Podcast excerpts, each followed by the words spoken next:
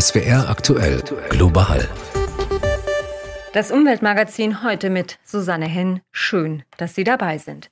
Wie können wir Landwirtschaft und Artenschutz zusammenbringen, auch indem wir bäuerliche Strukturen in armen Ländern stärken, etwa in Afrika? Investition ist das Stichwort. Ohne große Investitionen, auch gerade aus Industrieländern, ist das, denke ich, nicht zu machen. Sagt Professorin Franziska Schünemann von der Universität Hohenheim. Das ganze Interview mit ihr hören Sie gleich hier. In den nächsten 25 Minuten geht es ausführlich ums Thema Artensterben und wir fragen mal nach, was eigentlich aus dem Wüstenstromprojekt Desertec geworden ist. Aber zunächst einmal geht es um das hier. Nein, nicht um Corona, sondern um etwas, was gerade fast 15 Millionen Menschen in Deutschland betrifft. Heuschnupfen. Und dieses Jahr ist es für viele ganz besonders schlimm, denn wir haben ein Mastjahr. Doch was genau hat man sich eigentlich darunter vorzustellen? Martin Thiel kennt die Antwort.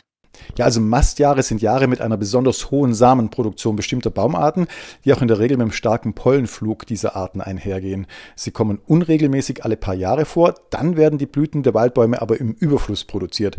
Das hilft zum einen bei der Fortpflanzung und der Vermehrung der Bäume, zum anderen kann es aber auch eine Stressreaktion sein. Im Zuge des Klimawandels, der steigenden Temperaturen und des damit einhergehenden Trockenstresses kommt es immer häufiger zu Mastjahren.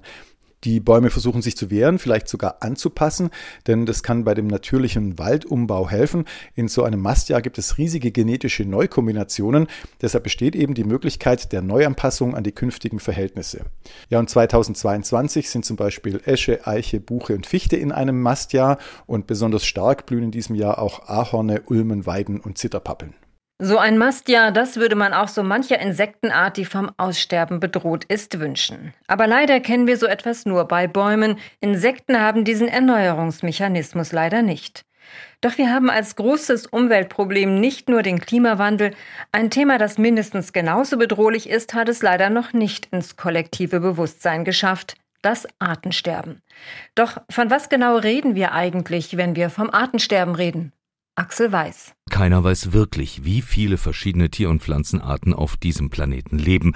Die meisten leben in Tropenwäldern, die meisten sind Insekten, so viel wissen wir, aber ob alle Arten zusammen insgesamt zwei, acht oder zehn Millionen ausmachen, das wissen wir nicht wirklich. Zu viel ist nicht untersucht, zu viele Arten sterben auch mit ihren Biotopen, bevor sie überhaupt entdeckt werden.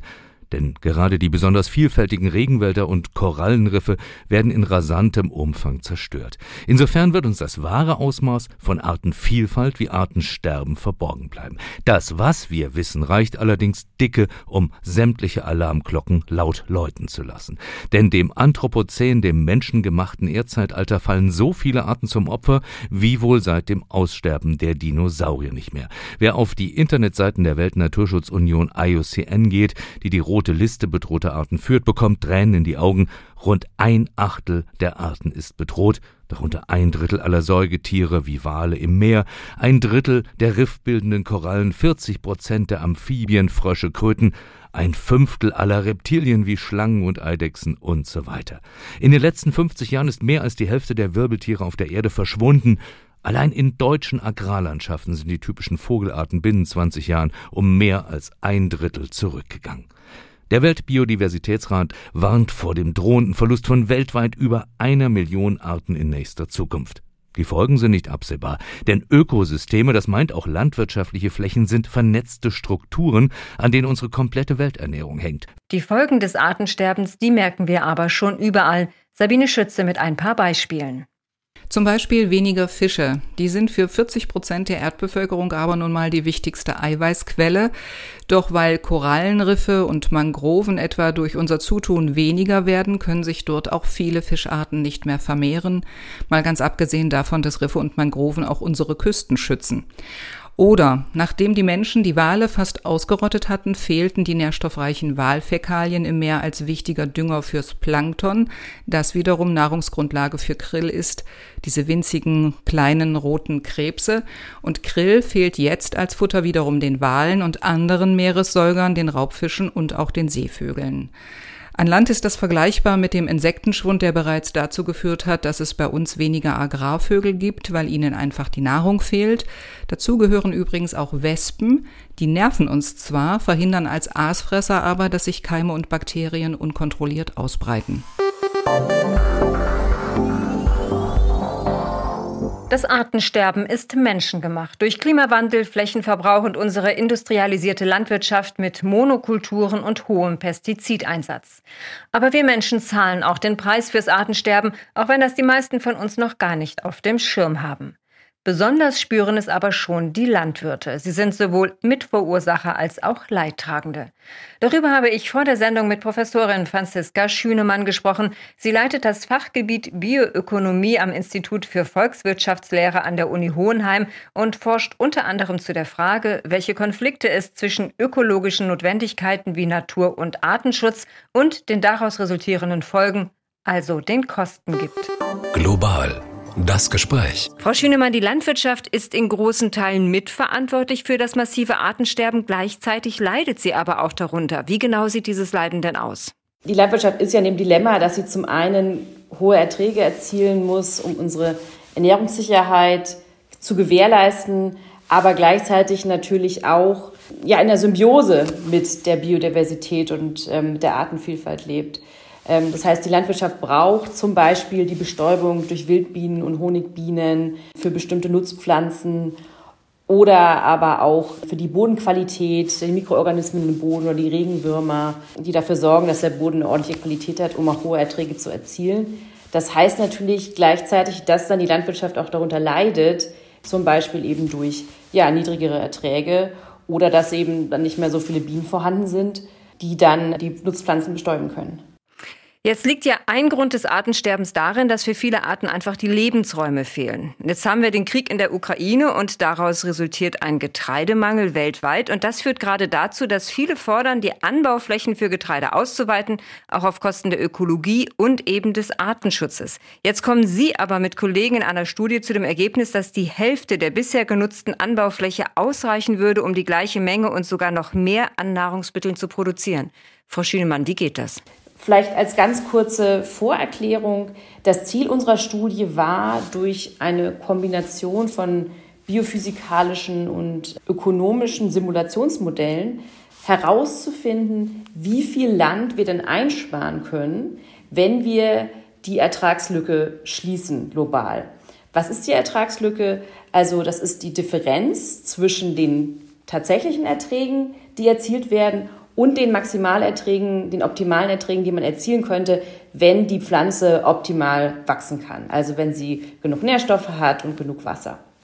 Und diese Differenz, diese Ertragslücke, die ist natürlich bei uns, zum Beispiel in Deutschland, faktisch geschlossen. Aber es gibt halt viele Regionen in der Welt, wie zum Beispiel Subsahara-Afrika oder auch in Lateinamerika oder Südostasien, wo wir halt noch eine relativ große Ertragslücke haben. Und wenn wir eben diese Ertragslücke schließen und optimale Anbaubedingungen für die Pflanzen haben, dann kommen wir zu dem Schluss, dass wir im globalen Mittel circa 50 Prozent der Anbauflächen einsparen können. Dies natürlich vor allem in Regionen, wo diese Ertragslücke noch groß ist, also zum Beispiel Subsahara-Afrika. Zum einen muss, bedeutet das natürlich, dass man auf bestimmten Flächen intensiver anbauen muss, um die Erträge zu steigern. Das würde aber heißen, Frau Schienemann, man bräuchte mehr Dünger und vielleicht auch mehr Pestizide. Unter Umständen ja, also wahrscheinlich schon. Wir legen allerdings nicht fest, dass diese Intensivierung jetzt unbedingt mit Chemie, mit chemischen Pestiziden zum Beispiel passieren muss. Das gibt ja auch zum Beispiel biologische Pestizide und es könnte auch eine nachhaltige Intensivierung sein. Aber grundsätzlich kann man schon sagen, wahrscheinlich braucht man dafür schon erhebliche Mengen an Dünger. Das würde aber dem Artenschutz wieder widersprechen. Jein. Also wir intensivieren ja nur auf bestimmten Flächen und andere Flächen würden dann wieder frei werden. Es gibt ja zum Beispiel auch viele Abschätzungen, die ganz klar sagen, wir haben eine wachsende Weltbevölkerung und um die zu ernähren, müssen wir eigentlich die Landwirtschaft noch ausweiten, müssen wir bisher ungenutzte Flächen nutzen, zum Beispiel durch Abholzung. Und wenn es jetzt so wäre, dass wir auf bestimmten Flächen intensivieren und andere dafür freisetzen oder überhaupt nicht weiter extensivieren müssen, also andere Flächen abholzen müssen, dann ist das ja auch ein positiver Effekt auf den Artenschutz. Frau Schünemann, was muss denn passieren, damit diese Ertragslücke gerade in Entwicklungsländern geschlossen werden kann? Hier müsste man sicherlich an vielen Stellen ansetzen, beginnend in der Forschung, zum einen in der Pflanzenzüchtung, dass man Varianten züchtet oder findet, die besonders geeignet sind für bestimmte Regionen in Entwicklungsländern, für bestimmte Böden, aber auch solche Varianten, die zum Beispiel sehr dürreresistent sind und für den fortschreitenden Klimawandel geeignet sind. Gleichzeitig müssen wir auch noch besser verstehen, warum die Produktivität gerade in Subsahara-Afrika immer noch so gering ist, insbesondere unter Kleinbauern. Natürlich gibt es hier schon sehr viel Forschung dazu, aber es ist auch noch nicht abgeschlossen erforscht, warum jetzt bestimmte Inputs wie Dünger nicht mehr genutzt werden, ob das jetzt nur daran liegt, dass die Kreditmärkte nicht richtig funktionieren. Das sind natürlich verschiedene Antworten gibt es dort bisher, aber es ist auch nicht, eben noch nicht abschließend erforscht. Ist es realistisch, dass das innerhalb weniger Jahre gelingt? Tja, das ist sicherlich die große Frage. In den letzten Jahren waren wir hier jetzt noch nicht so erfolgreich, zumindest in Subsahara-Afrika. Auf der anderen Seite muss man sich eher die, auch die Frage stellen, können wir uns das überhaupt noch leisten, weiterhin untätig zu sein? Es ist sicherlich so, dass es nicht einfach wird und man muss an verschiedenen Stellen hier ansetzen, an verschiedenen Stellschrauben drehen.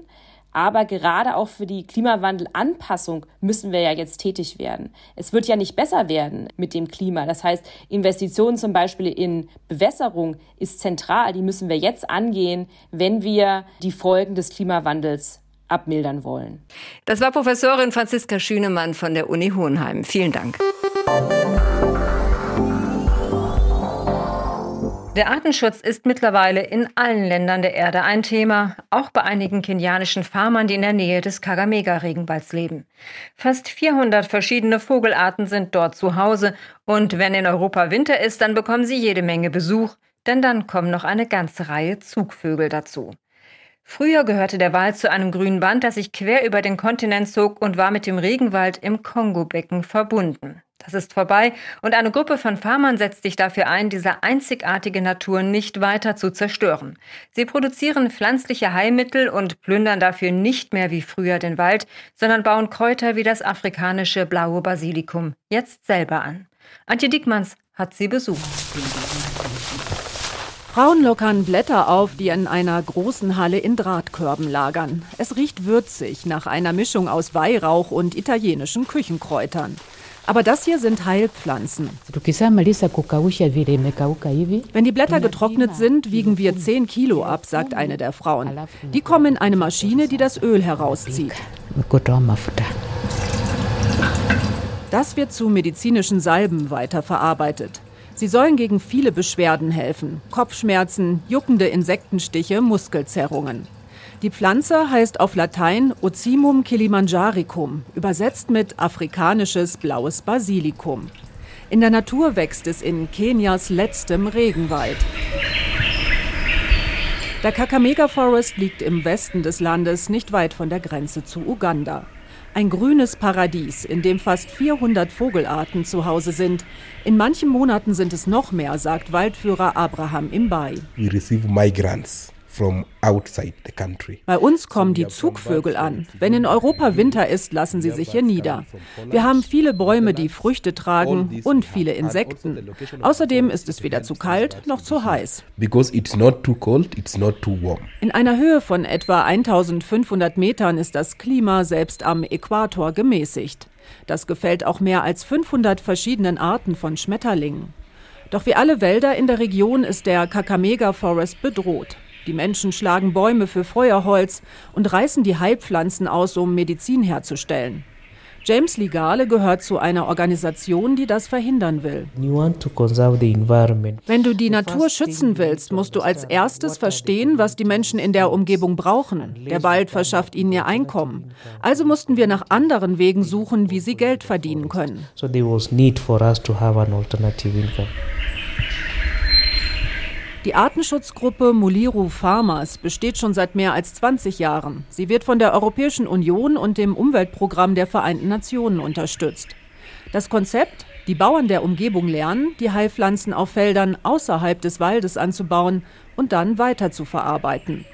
Gemeinsam wurde die Produktion der verschiedenen Salben und Öle aufgebaut. Die Menschen haben ein Einkommen und fällen keine Bäume mehr. Durch das Projekt haben viele von Ihnen auch gelernt, welche Bedeutung der Wald hat und wie einzigartig die Natur hier ist. Eine ältere Frau sagt beim Blättertrocknen, sie setze sich mit ganzer Kraft dafür ein, den Kakamega-Regenwald in Kenia für die nächsten Generationen zu erhalten. Früher haben wir dort Feuerholz geholt. Wir wussten nicht, was wir taten. Wenn ich jetzt jemanden sehe, der das macht, schreite ich ein wie ein Polizist. Wir wollen nicht, dass der Wald zerstört wird.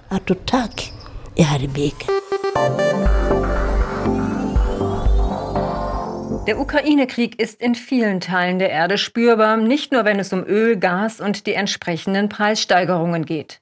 Was vor allem in ärmeren Ländern massiv fehlt, ist Weizen. Denn der lagert in ukrainischen Silos und die Landwirte dort wissen nicht, wohin damit. Denn bisher hat die Ukraine ihr Getreide vor allem über die Schwarzmeerhäfen verschifft, doch die werden jetzt von den Russen blockiert. Und während weltweit der Weizen fehlt, fehlen den ukrainischen Bauern die Einnahmen und bald schon nach der Ernte 22 wohl auch der Platz in den Silos. Florian Kellermann war auf einem großen Landwirtschaftsbetrieb in der Nähe von Kiew, der von einem Deutschen geführt wird. Alexander Zein blickt auf ein frisch bestelltes Feld in der Region Kiew. Der Produktionsleiter eines großen Agrarbetriebs hat auch in diesem Frühling aussäen lassen. Doch ob er seinen Weizen künftig noch verkaufen kann, das weiß er nicht. Wir produzieren auf Halde und dann ist die Frage, wie werden wir unsere Produkte los? Die Welt braucht sie, damit in erster Linie erstmal der Hunger und das Elend in der Welt bekämpft wird. Das Problem, normalerweise exportiert die Ukraine ihr Getreide über ihre Häfen am Schwarzen Meer. Doch die sind jetzt blockiert. Die russische Marine lässt dort keine Schiffe an oder ablegen. Der 42-jährige Deutsche, der seit 15 Jahren in der Ukraine lebt. Die Ukraine hat sonst im Monat fünf bis sechs Millionen Tonnen Getreide exportiert. Jetzt über den Landweg ja, schafft man vielleicht eine Million Tonnen. Und das ist nicht ausreichend. Denn auf solche Mengen sind die Eisenbahnnetze in Polen, Rumänien oder auch in Deutschland nicht vorbereitet, zumal die Ware an der Grenze auch noch umgefüllt werden müsste. Das ukrainische Eisenbahnnetz hat eine andere Spurbreite. Am zentralen Gebäude des landwirtschaftlichen Betriebs sind Mitarbeiter dabei, das Gerät instand zu halten. In der kleinen Werkstatt gibt es Schweißanlagen und auch eine Drehbank. Der Geschäftsführer des Betriebs ist gekommen, Dietrich Treis. In der Ukraine seien die Preise für Getreide sogar gesunken wegen des Überangebots, sagt er. Wenn er die Herbsternte nicht verkaufen könne, werde er wohl Mitarbeiter entlassen müssen. Dietrich Treis sitzt noch auf zehn Prozent der Ernte vom Vorjahr. Andere Betriebe hätten noch größere Lagerbestände. Es gibt die Landwirte, wo der Betrieb besetzt war, wo der ganze Betrieb zerschossen, zerbombt, niedergebrannt wurde. Aber auch die, die unter Umständen im nicht besetzten Gebiet sind, aber noch einen Großteil der alten Ernte im Lager haben, kann das finanzielle Ruin bedeuten. Die Ukraine werde also um Jahre zurückgeworfen, sagt Produktionsleiter Alexander Zein, der hier eine Familie gegründet hat. Politisch hat sich das Land auch deutlich verbessert. Also wir haben jetzt zum Beispiel ein Haus gebaut vor ein paar Jahren und äh, wir haben kein Bestechungsgeld bezahlt. Ne? Das machen wir hier auf dem Betrieb auch überhaupt nicht. Und es geht auch. Alexander Zein ist zuversichtlich, dass die Ukraine die russische Armee aus dem Land vertreiben kann. Für die Landwirte ist es auch ein Wettlauf mit der Zeit. Denn nach der neuen Ernte im Herbst wissen sie endgültig nicht mehr, wohin mit dem Getreide, das die Welt so dringend braucht. Und eine Lösung ist leider nicht in Sicht. Fällt Ihnen spontan noch ein, was eigentlich Desertec ist? Richtig, das große Wüstenstromprojekt in der Sahara, mit dem Europa seinen Energiehunger umweltfreundlich befriedigen wollte. 20 Jahre ist diese Vision von den riesigen stromexportierenden Solaranlagen schon alt, aber bei der Umsetzung hapert es immer noch. Denn die betroffenen Länder in Nordafrika und im Nahen Osten wollen die so erzeugte Energie erst einmal selber nutzen. Irgendwie verständlich. Die Desertec-Zentrale hat ihren Sitz inzwischen in Dubai und sieht sich als Möglichmacher und Beratungsfirma, um erneuerbare Energien in arabischen Ländern zu fördern. Etliche Solar- und Windkraftwerke sind bereits in Betrieb von Marokko bis Saudi-Arabien und erzeugen Energie für den Bedarf des jeweiligen Landes. Doch die Desertec-Vision, irgendwann grüne Energie nach Europa zu exportieren, ist nach wie vor ein Ziel. Thomas Bormann. Skaka ein Ort im Süden Saudi-Arabiens, wo die Sonne heiß vom Himmel brennt. Der saudische Energieminister Prinz Abdelaziz bin Salman eröffnet das neue Solarkraftwerk. Sonnenkollektoren, soweit das Auge reicht. Sie bedecken eine Fläche von zwei mal drei Kilometern. Hier soll genug Strom produziert werden für 75.000 Haushalte. Und das Kraftwerk Skaka ist nur eines von vielen Neubauten für Kraftwerke mit erneuerbaren Energien. Saudi-Arabien und Marokko, Ägypten und Oman, die arabischen Länder setzen zur Energiewende an, sagt Paul Fanzon, Chef der Firma Desert Energy mit Sitz in Dubai. Erneuerbare Energien ist äh, ganz eindeutig die Zukunft für diese, für diese Region. Der holländische Energiemanager Paul van Zoon war auch Mitbegründer der Firma Desertec. Er sieht das Projekt nicht als gescheitert an. Desertec hatte aber damals im Jahr 2008 so eine Art Geburtsfehler. Vor 14 Jahren etwa war man zu viel fokussiert auf äh, Strom für uns sozusagen in Europa oder in Deutschland. In Ländern wie Marokko oder Ägypten kam diese Idee nicht gut an, nämlich quasi vor der eigenen Haustür riesige Solarkraftwerke zu bauen, sie aber nicht selbst nutzen zu können. Denn der gewonnene Strom sollte ja nach Europa geschickt werden, während im eigenen Land, in Marokko oder in Ägypten, wegen der schlechten Energieversorgung dauernd der Strom ausfällt. Nein, Desertec wirkte für manche Kritiker wie ein Projekt aus der Kolonialzeit. So hat Desertec nicht nur den Namen geändert in Desert Energy, sondern auch die Strategie. Man kann äh, nicht aus einem Gebiet exportieren, das noch nicht dafür fertig ist. Man muss erst sorgen, dass die lokale Stromversorgung funktioniert, dass auch der Energiemix hauptsächlich emissionsfrei ist. Die Firma Desert Energy tritt dabei nicht selbst als Investor auf, sie berät, sie sieht sich als Möglichmacher. Paul van Zoon. Wir schieben da Projekte an oder wir, wir bewegen auch Regierungen dazu, dass die die, die ganze Energiewende äh, beschleunigen. Längst sind die Emirate wie Dubai oder Abu Dhabi im Wettstreit mit Saudi-Arabien, wer die Nummer eins ist bei erneuerbaren Energien in der arabischen Welt. Öl ist endlich, die Sonne aber nicht. Und Sonnenenergie lässt sich in der Wüste besonders günstig gewinnen, zu extrem niedrigen Kosten. Der saudische Energieminister Prinz Abdelaziz spricht sogar von einem Weltrekord. Es kostet in diesem Solarkraftwerk lediglich 1,04 US-Cent, eine Kilowattstunde Strom zu produzieren. Meine Kollegen hier im Energiesektor und ich wir sagen der Welt, wir sind der günstigste, der fähigste und der effizienteste Energiestandort weltweit.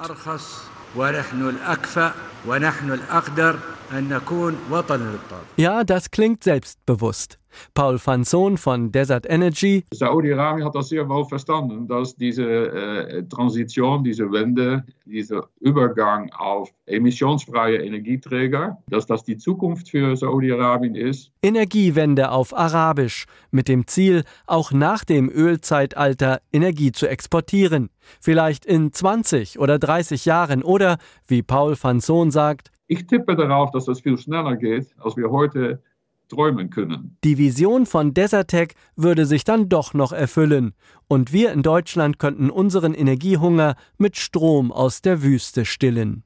Ein Wunsch, der angesichts der Weltlage wahrscheinlich noch nie so groß war. Und das war's für heute im Umweltmagazin Global. Ich bin Susanne Henn. Vielen Dank fürs Zuhören und machen Sie's gut.